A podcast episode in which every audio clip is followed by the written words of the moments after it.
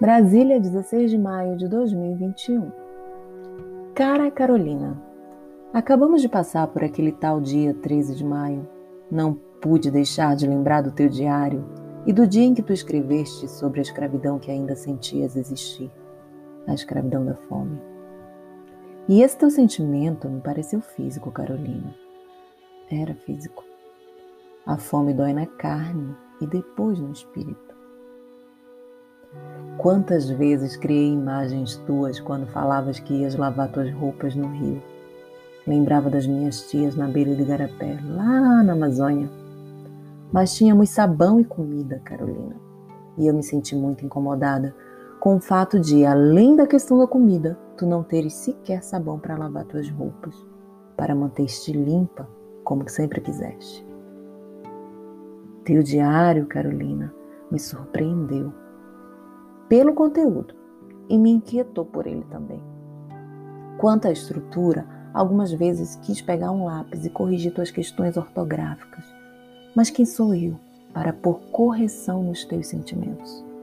Carolina, tu conseguiste escrever um diário, coisa que eu sempre tentei e logo abandonei. Conseguiste te colocar em primeira pessoa, relatar teu cotidiano e falar de tuas angústias. Senti um pouco de inveja por isso. Nem sempre é fácil escrever, nem acho que tenha sido fácil para ti. Porque escrever materializa as coisas. Por vezes queremos mesmo esquecê-las. Escrever para ti me pareceu uma coisa de escape, de terapia. Como pensar em terapia quanto te falta tudo, não é mesmo? Tu achas, Carolina, que a escrita te salvou? Queria tanto que pudesses me responder. Estou aqui ensaiando a escrita do meu diário mais uma vez. Acontece que sempre me percebi mais leitora do que escritora. Produzir textos me dói. Choro e choro sempre um pouco mais ao escrever minhas coisas. Tu choravas, Carolina, enquanto escrevia? Escrever sobre a fome te fazia senti-la duas vezes?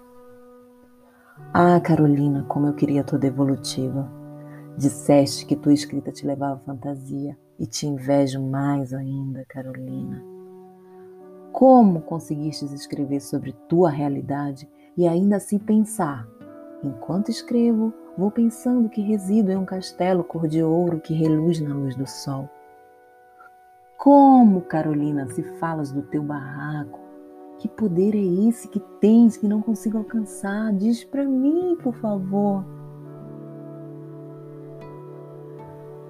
Tu transformastes a tua realidade em literatura pela destreza que tinhas em escrever, em suplantar a realidade.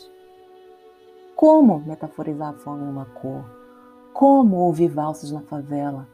Tu conseguiste, Carolina, tu conseguiste. Sobre o diário, que eu desejo escrever, e com o impulso da leitura do teu, lembrei-me que a professora Regina Del Castanho questiona a acepção de que o diário é uma forma de escrita feminina, que a nós caberia escrever o que é doméstico, como se a nós não coubesse a literatura.